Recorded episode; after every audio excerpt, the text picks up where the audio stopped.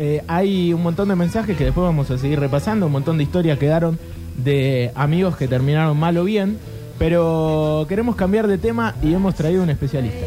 Hemos traído un especialista, hemos traído un invitado, se llama Gonzalo Fioreviani, es becario del CONICET, especialista en relaciones internacionales. ¿Lo dije bien? Sí, Puedes sí, corregirme sí, sí. todo lo que quieras. No, sí, sí, está bien. Gracias por Bienvenido a la. Argentina, Gonzalo. Un aplauso. Gracias, gracias por invitar. Aclaro que vivo acá y soy de acá, ¿no? Antes. Sí, pero eh, nosotros todo el tiempo le damos la bienvenida a la Argentina a la gente, pero Ah, bien. porque Pero somos igual unos tarados. Estuviste Bien. afuera del país hace poco tiempo. Sí, sí. Ah, bueno, entonces bienvenido a la Argentina sirvió. Quiero que arranquemos por ahí. Estuviste de vacaciones en Londres Sí, en Inglaterra Cua- en general y en España. cuando ya pasaban cosas, cosas de luz, Murió la de cosas de gas, cosas de reina muerta, cosas de primer ministro casi yéndose. Sí, yo llegué justo después de la muerte del funeral de la reina. de- de frente al- Ah, justo después del funeral de la, de la reina. Sí. Y poco antes me vine de la renuncia de la primera ministra. ¿Y cómo era el clima? Y todos los días decían que la primera ministra iba a renunciar cuando estaba yo.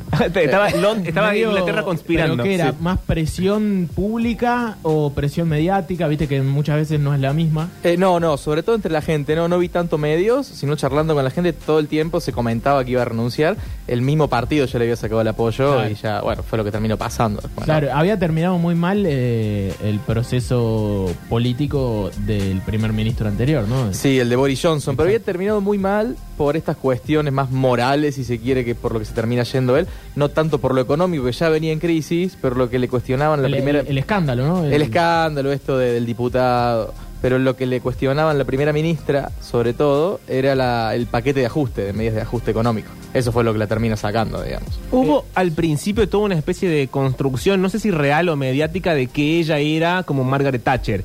Y, Y- que entonces la, la querían en principio por eso, porque hacía falta alguien fuerte para organizar las cosas, pero terminó todo mal. Sí, ella se quería mostrar como Thatcher. Ella Ah, decía ok. que, era la- Ah. la- que era, admiraba mucho a Thatcher, que era su referente, etcétera. Pero, bueno, no tuvo la fuerza política de... Quiso hacer las mismas medidas que Thatcher, eh, ultraliberales, de ajuste, etcétera, pero bueno, no tuvo el apoyo y es otra época también, otro contexto.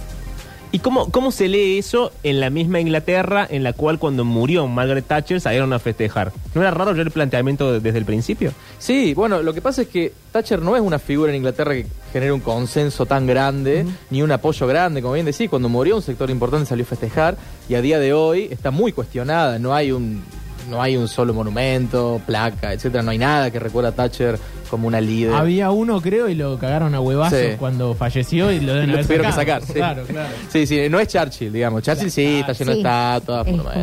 Otra Bueno, cosa. eh, eh, en su momento siempre está la comparación, ¿no? Pero eh, plena dictadura militar, eh, postmundial 78, eh, la dictadura pasaba un pésimo momento, no solo económico, sino público, y medio que la guerra es un recurso para Sí. volver a meter el, el discurso nacionalista. Lo mismo hizo Margaret Thatcher, ¿no? A ella también le servía eh, la guerra en términos políticos para volver a meter el discurso nacionalista en, eh, en Inglaterra porque su, su gobierno se caía. Sí, políticamente es lo que la salva, de hecho, porque en el 82 tiene la huelga de mineros, la huelga de hambre de, de mineros que después se repite en el 84 y el 85, pero en ese momento estaba por caer el gobierno de Thatcher. Ya el mismo partido le había sacado el apoyo y el mismo partido estaba en contra de la guerra, de ir a, a Ma- a la guerra en Malvinas, porque había crisis económica en el Reino Unido, no había consenso de decir, no, tenemos que ir a Malvinas. Thatcher decidió, fue, bueno, le, sirvió políticamente, ¿no? Pero el gobierno se caía, si no. Bueno, pero eh, ¿sabes qué nos interesa mucho? Actualidad, porque medio que no sabemos bien lo que está pasando en, en Europa. Uno escucha un montón de cosas, eh, eh, la guerra, ¿no? Entre Rusia y Ucrania, que de alguna manera repercute en toda Europa por eh, el tema gas y por lo que significa Rusia para todo el resto de Europa, pero realmente uno le queda tan lejos que, que está bueno meternos ahí. ¿Qué, qué- es, es real la crisis eh, para los europeos? ¿Cómo lo están viviendo? Porque para nosotros hay crisis y, y es casi una costumbre, pero para ellos no es de todos los días. Claro, no, no, no es una crisis permanente, digamos, pero ahora sí, y se está notando, se está notando realmente en la diaria, se nota. Eh, por ejemplo, eh, yo estaba cerca a dos cuadras del Big Ben, Parlamento, pleno centro de Londres, y había calles que caía el sol y estaba todo a oscuras.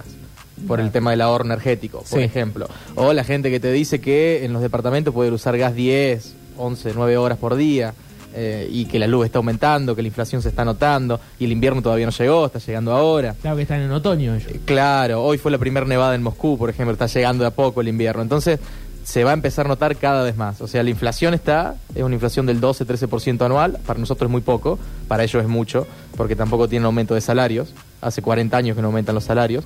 Cuando yo estuve, por ejemplo, había huelga de ferroviarios, eh, estaban los trenes parados, había manifestaciones en las calles todo el tiempo, calles cortadas por la huelga. Es decir, que tampoco es lo que te venden de acá en algunos sectores, algunos discursos, de que tenés que ir para allá porque está todo bien. Bueno, Claro, hoy no está alcanzando ni siquiera para el, el europeo medio, el europeo promedio, la- no la está pasando bien.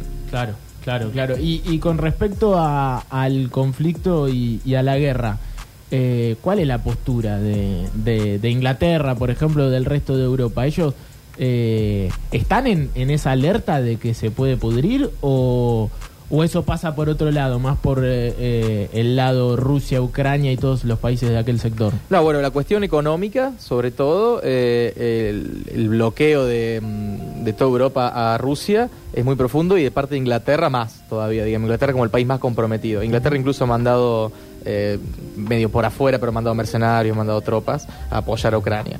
Eh, eso por un lado. Y después por el otro la parte, la parte militar también.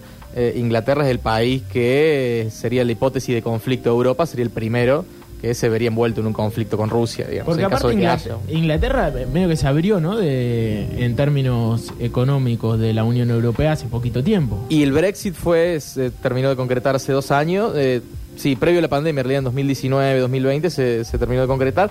Pero con la invasión de Rusia a Ucrania se volvió a broquelar, si bien no está más en la Unión Europea, Claro. sí está en la OTAN y, y está bastante broqueado y bastante unido en lo económico, en lo político, en lo militar sobre todo, ¿no? Y el- la sensación de que puede haber un conflicto más grande está, eh, que puede escalar el conflicto eh, está, pero por lo pronto lo que está afectando sobre todo grave es la cuestión económica.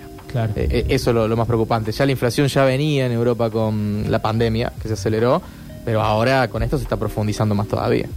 Claro, eh, porque aparte se hablaba eh, hace un par de años, antes de todo esto, de, de que ya Europa no era lo que era, ¿no? Mm. Era- estaba como ese discurso inst- instalado, que ahora las potencias eran China, como siempre los norteamericanos, Rusia también venía eh, muy bien.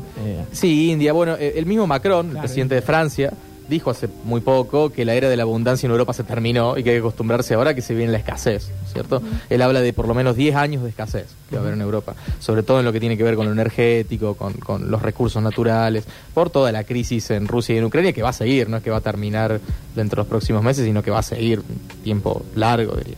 y, ¿Y nosotros qué papel jugamos? Porque siempre se habla de que Argentina se vio favorecida en algún momento después de la Segunda Guerra, eh, que nuestros recursos fueron eh, la, la- la voluntad de- de- del gobierno argentino para salir a, darle una mano al resto. En términos económicos funcionó muy bien.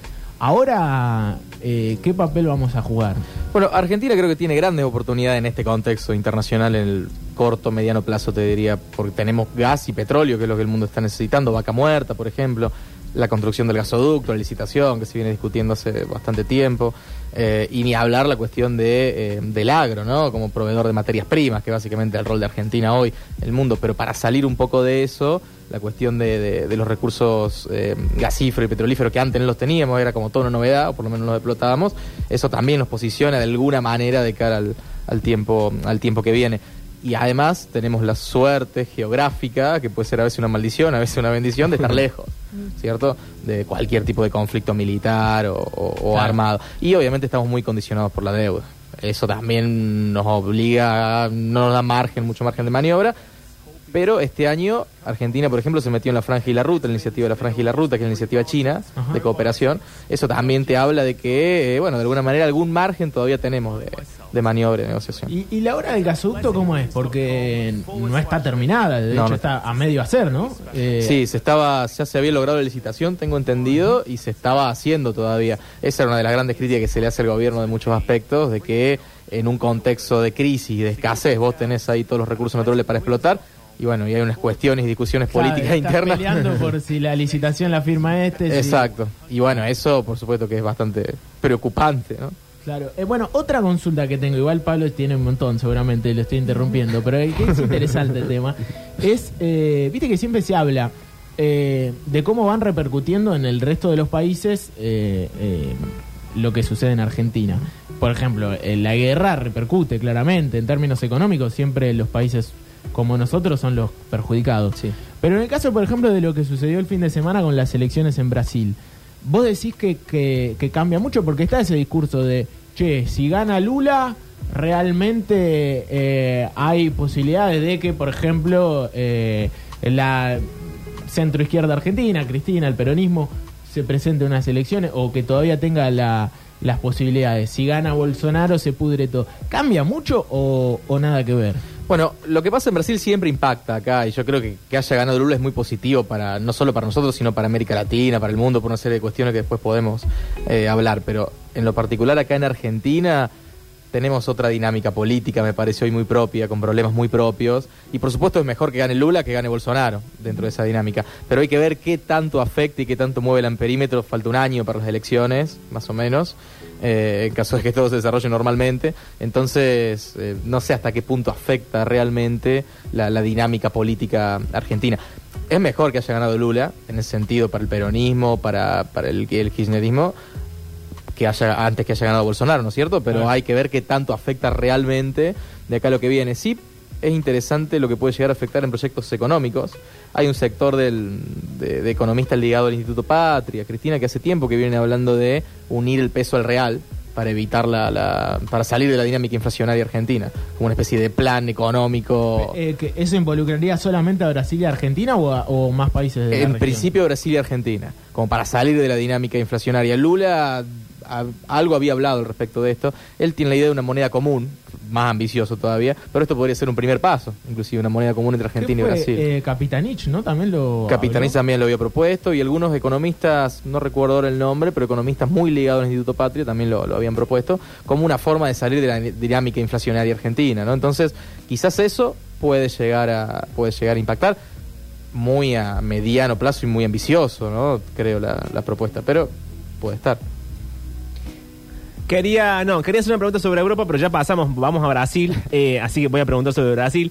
Em, quería preguntarte, porque Lula ganó, entiendo, corregime si me equivoco en cualquiera de los pasos del pensamiento, eh, con un- una especie de coalición más bien de centro y no tan la lectura que estamos haciendo local de que volvió Lula y entonces vuelve la izquierda latinoamericana. ¿Cómo ves y cómo lo ves además trasladado a Argentina, en esta especie de centro raro en el que se mueve el peronismo siempre? Bueno, eso es es interesantísimo lo que decís, porque si Lula no ganó, eh, no va a ser un gobierno del Partido de los Trabajadores. Eh. digamos. No, no va a ser un gobierno como el de Lula de 2005, en ese sentido. Aparte por la diferencia mínima Sí. que tuvo, que tiene un escenario bastante complejo político por, porque tiene la mitad del país eh, a favor de Bolsonaro y eso también no es tan simple para, al momento de, la- de gobernar. Sí, totalmente. Ganó por 2 millones de votos, más o menos. Es como acá ganar por 100 mil. Claro. O menos. En un Sí. país de En un país que tiene- 180, claro. ¿no? Más o menos. Claro. sí, Eh, Es sí, muy por eso. poco. Muy poco. Muy poco. Entonces, en ese sentido, con lo que vos decís también, eh, tenés medio país en contra y un sector de ese medio país que tenés en contra que cree que ganaste por fraude encima. Sí. Cuando no hay ninguna prueba del fraude ni nada, ¿no es cierto? Pero No, un si sector... El oficialismo. eh, es que- es Sí, sí, perdió, sí. sería- T- Todavía están cortando rutas, algunos sectores bolsonaristas, no creen que Lula haya ganado legítimamente, o sea, es muy difícil gobernar ese Sí, de Además, hecho- si te hicieron fraude, se te escapó la tortuga. Sí, sí, totalmente. Sí, pero el mismo Bolsonaro lo denunció porque no, no Y hay- creo que eh, lo que lo último que hay leído es que Bolsonaro ni siquiera asumió la derrota No. ni no, salió habló? no habló, no salió a hacer nada. Habló, habló el martes, habló tres minutos, leyó un comunicado ante la prensa, no permitió preguntas ni nada. eh, y ayer volvió a hablar diciendo que bueno, que había que salir de las rutas, pero que sigan protestando legítimamente Claro. si querían, pero que liberen las rutas. Pero sigue sin felicitar a Lula, sigue sin decir, bueno, perdimos, está bien. Porque, Eh, bueno, está tratando de preservar. que la, la polarización política no es algo de, de Argentina. No, ¿no? No. no, no, ni tampoco de Brasil, hoy es del mundo, Claro, te diría, claro. de muchos países del mundo. Pero volviendo a lo de la coalición, eh, a lo de la coalición de, de Lula, es una coalición de partidos muy heterogénea, eh, que va desde la derecha liberal, te diría, a la centro izquierda del, del Partido de los Trabajadores. O sea, tiene un, un arco bastante amplio, ¿no es cierto? Y encima, después de la primera vuelta, sumó a Marina Silva y a Ciro Gómez, que habían sido dos candidatos opositores, Ujú. una ambientalista y, y el otro más también de centro izquierda pero eh, en ese sentido va a ser difícil administrar las tensiones dentro de la coalición. Eso por lo menos lo que, lo que pareciera eh, a priori, porque el vicepresidente, por ejemplo, el ex gobernador de San Pablo, Alkin, eh, fue opositor a Lula histórico, digamos, y es un hombre de la derecha liberal. Eso, eso es, un- es, es la jugada política de Lula, si se puede buscarle una, una vuelta a, a- a cómo armó la campaña. Viste que, por ejemplo, la campaña de, de Cristina, después el gobierno no, pero la campaña fue exitosa, ¿no? Mm. Sí. Poniendo a Alberto Fernández. La jugada de, de Lula es, es esa, justamente haber puesto un tipo que fue opositor a sus gobiernos. Sí, totalmente. Y no solo eso, sino de armar una coalición con muchos opositores a su gobierno, ¿no? Y decir que esto va a ser distinto en muchos aspectos a, a su gobierno.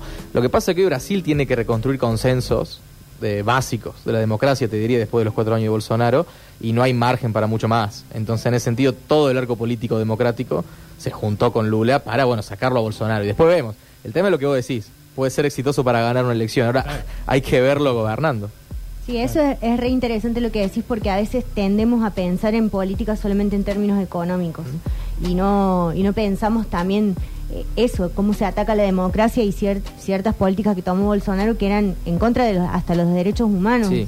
Eh, el otro día escuchaba una, a una periodista de, de, de hablar de este tema y decía esto de que Bolsonaro había impedido que se ingresara a los eh, al Amazonas a vacunar a los pueblos a los a los indígenas eh, en épocas de la pandemia y eso era un eh, afectar los derechos Sí. humanos y Lula sale con todo este discurso de volver a traer a los pueblos originarios también y, y- y también plantea eso y hay una diferencia ideológica muy grande Sí, totalmente. Bueno, además, durante el gobierno de Bolsonaro, según lo, lo que se ha estimado, cerca del 17-18% de la selva amazónica se, se quedó, digamos, se extrajo Ujú. eh, y se, se taló, se deforestó. Claro, se explotó. Y se explotó, claro, y se deforestó. Y bueno, Lula en su discurso del domingo, una de las cosas que dijo es que quiere que Brasil se sostenga como pulmón de- del mundo, sobre todo la cuestión del Amazonas. Entonces, también habló del cambio climático, algo que para Bolsonaro no existe directamente, dice que lo eso niega. es mentira, claro.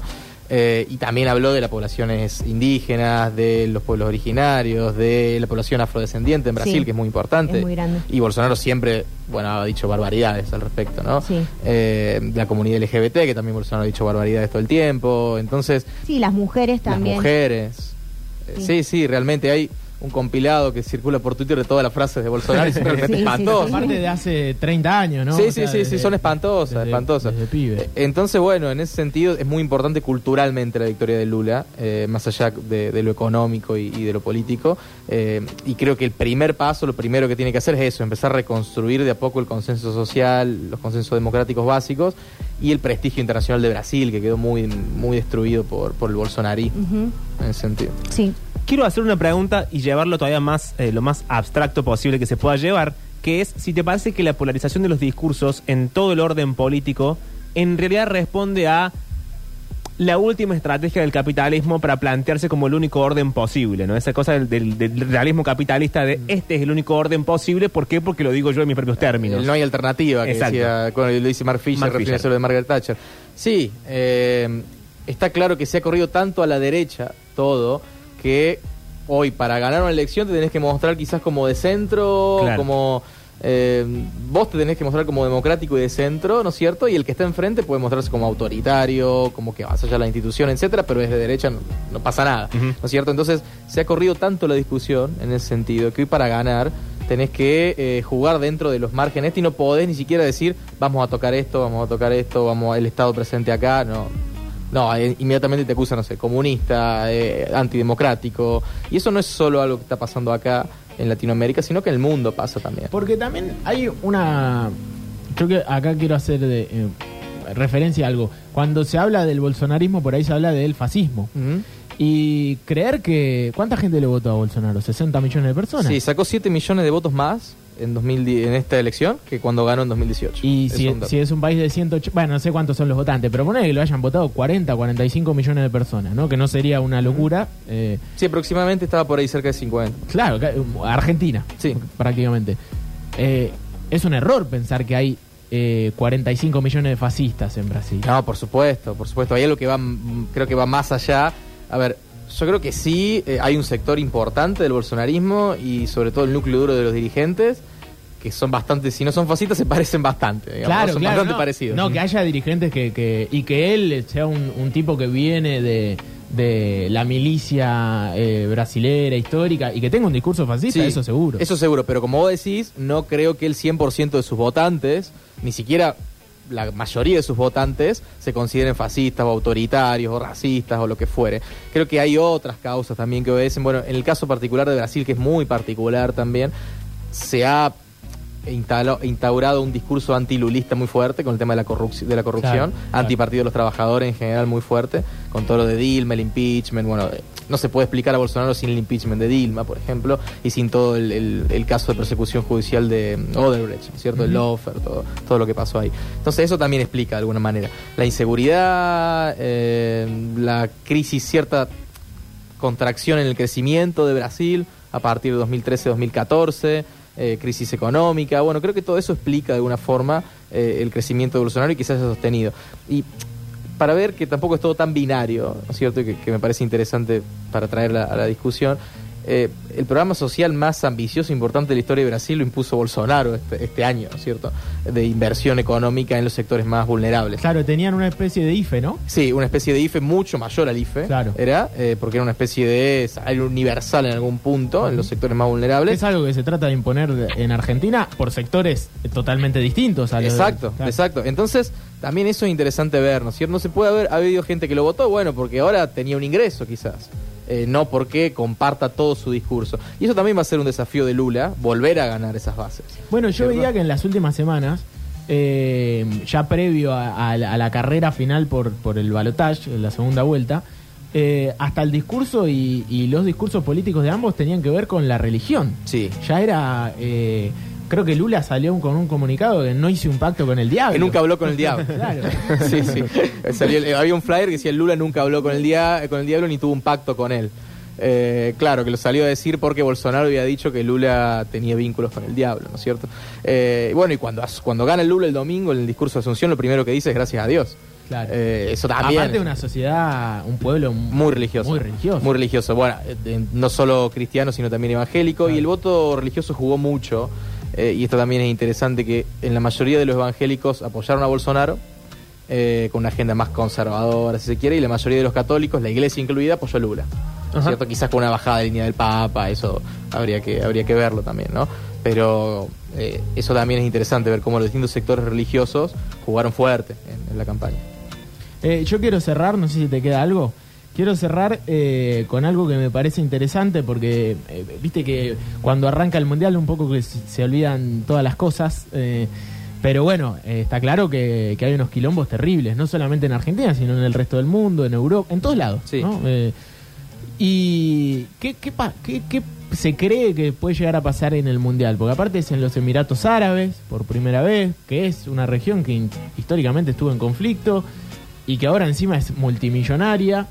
Eh, se viene el invierno europeo, lo decías recién, todavía no lo es, pero la peor parte de esta crisis va, va a pasar a partir de diciembre. Sí, cuando el mundial está terminando, ¿no? El 17 es la final, ¿no es cierto? Eh, claro. Claro. Eh, ¿qué, qué crees que puede llegar a pasar o, o qué se habla en Europa de, de- del Mundial? Porque para los argentinos medio que se frena el mundo, pero el mundo sigue jugando. Sí, totalmente. Pero en bueno, en Europa, por lo menos en Inglaterra, España, Italia, que con más vínculos tengo yo, eh, también se para el mundo durante. Son países muy futboleros. Son países de- muy futboleros. tradición mundialista. Claro, y con tradición mundialista. Bueno, todos han salido campeones en algún momento. Bueno, entonces eh, es, es otra discusión. De todas maneras, eh, me parece interesante el mundial. Hay que ver políticamente como los gestos que puede llegar a haber interno. Porque, bueno, en, en Qatar, por ejemplo, está prohibido cualquier tipo de gesto amistoso a la comunidad LGBT. Eh, las mujeres, si bien van a haber ciertas flexibilizaciones para el mundial, pero hay una represión bastante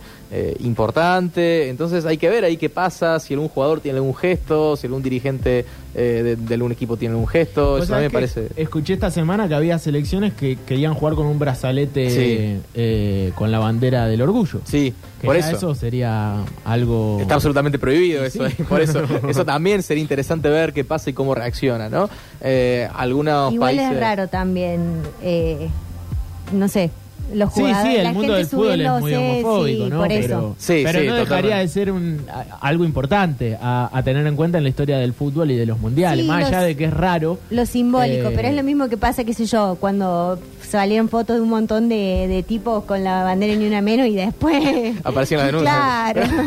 es, es como, otra dale. cosa. Claro, sí, pero sería, de todas maneras, creo que sería, estaría bueno. Hay que ver si lo hacen porque también en los países árabes juega mucho la cuestión comercial. Acá la venta de camisetas, sponsor, etcétera, etcétera. Y hay que ver qué jugador hoy se anima a ponerse en contra de un sector importante porque no es solo los gobiernos que piensan así en estos países, sino la mayoría de la población. Entonces hay que ver qué jugador se anima a hacer eso, ¿no? Eh, no sé, en otro momento se me ocurre que Maradona lo hubiera hecho, Claro. Cantona lo hubiera hecho, ese tipo de jugadores, pero hoy no sé quién Hay, podría hay ser. muy pocos, ¿no? Quedan muy pocos de esos tipos que realmente se la juegan en el mundo del fútbol. Medio que están en una burbujita en la que Sí. nada les nada les toca del todo. Entonces salir a, a jugar tan fuerte parece raro. Totalmente, totalmente. Bueno, y en un contexto también de guerra, hay que ver qué gesto hay también. Seguramente gestos para Ucrania va a haber un montón, se me ocurre.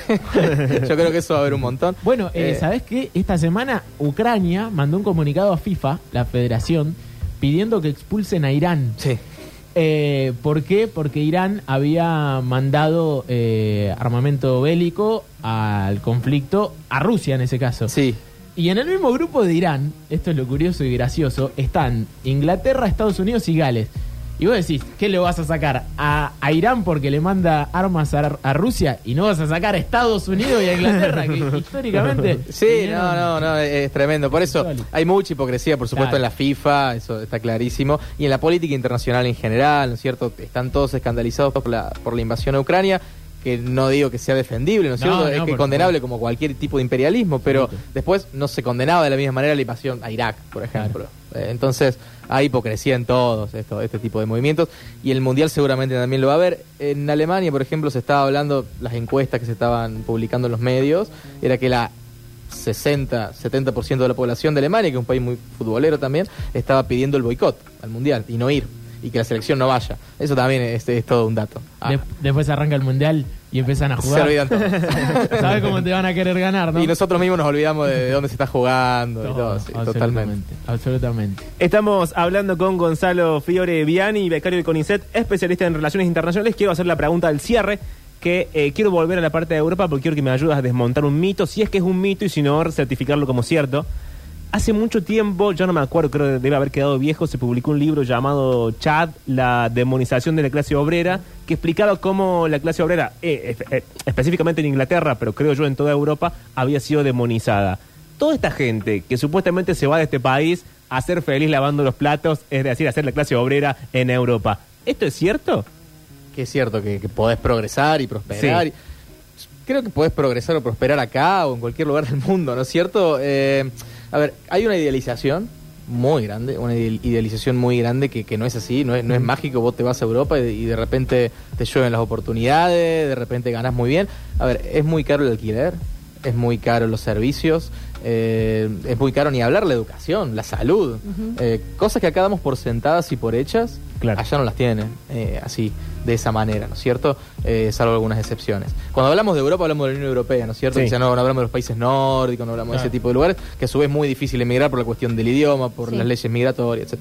Entonces, hay mucha idealización, creo, y no funciona también. Eh, cuando uno habla con gente que nació allá y vivió toda su vida allá y te dice que tiene tres trabajos, a lo mejor, para sobrevivir. Claro. Eh, que tiene dos trabajos, tres trabajos, eh, ninguno blanco, eh, las leyes laborales muy flexibilizadas. entonces, creo que hay mucha idealización en ese sentido, muchísimo. Bueno, gracias Gonzalo por haber venido a la radio. ¿No nos quedó ninguna pregunta? No, yo le, le hice como 28. le hice como 28. Bueno, pero entonces, eh, ¿se pudre o no se pudre en el mundial? ¿Vos qué decís? Yo creo que no. No, me parece que no se va a pudrir. Eh, por lo menos no ahí, ¿cierto? Hay que ver cómo sigue la, la guerra en Rusia y en Ucrania en paralelo, a ver si algún país aprovecha para hacer alguna movida, sobre todo Rusia, ¿no? Claro. Cuando la atención internacional esté en, en otro lado. La invasión fue en febrero, cuando eran las Olimpiadas de, de invierno. Claro. Bueno, hay que ver si el Mundial no se aprovecha para hacer algo. Crimea en 2014 también fue durante las Olimpiadas y también fue un año de Mundial. Eh, entonces, eso hay que ver. Viste que siempre se utilizan estos eventos para. para- Totalmente, para totalmente. jugar. Sí, porque siempre además se, se, mm, se politiza, se politiza también. Pero no creo que pase algo ahí que se pudra ahí. Sí, Ok. quizás en otro lugar. Yo estoy esperando el primer argentino que eche moco, así como tirarse una caja de vino encima. Ah, ese tipo de cosas Va a van a ser pasar. Sí, Ese estoy tipo- esperando esa- ese tipo de Ya noticias. hay un eso. par eh, claro. Detenidos ya. Sí, sí, bueno, sí, sí, sí. chicos, todavía no arrancamos. Y ya hay un par en canas. sí. Gonzalo, quiero eh, tus redes sociales al aire y además tenés un podcast con los chicos de Parque que aprovecho para mandarles un beso. Eh, quiero que nos cuentes eso. Sí, el podcast que tengo con los chicos de, de Parque lo tenemos con Javier Pallero. Sí. Eh, mm, Parque, producido por um, Diego, por Autor Padín. Eh, se llama Escenas de lo Imprevisible. Está en Spotify, en Apple Podcasts, en varias eh, plataformas. Y eh, mis redes sociales, arroba Fioriviani y mi Twitter. Me pueden seguir por ahí. Bien, señores, pasaba así entonces con nosotros en esto que es Metrópolis 2022, canción, tanda y a la vuelta. Ah, a la vuelta no sé.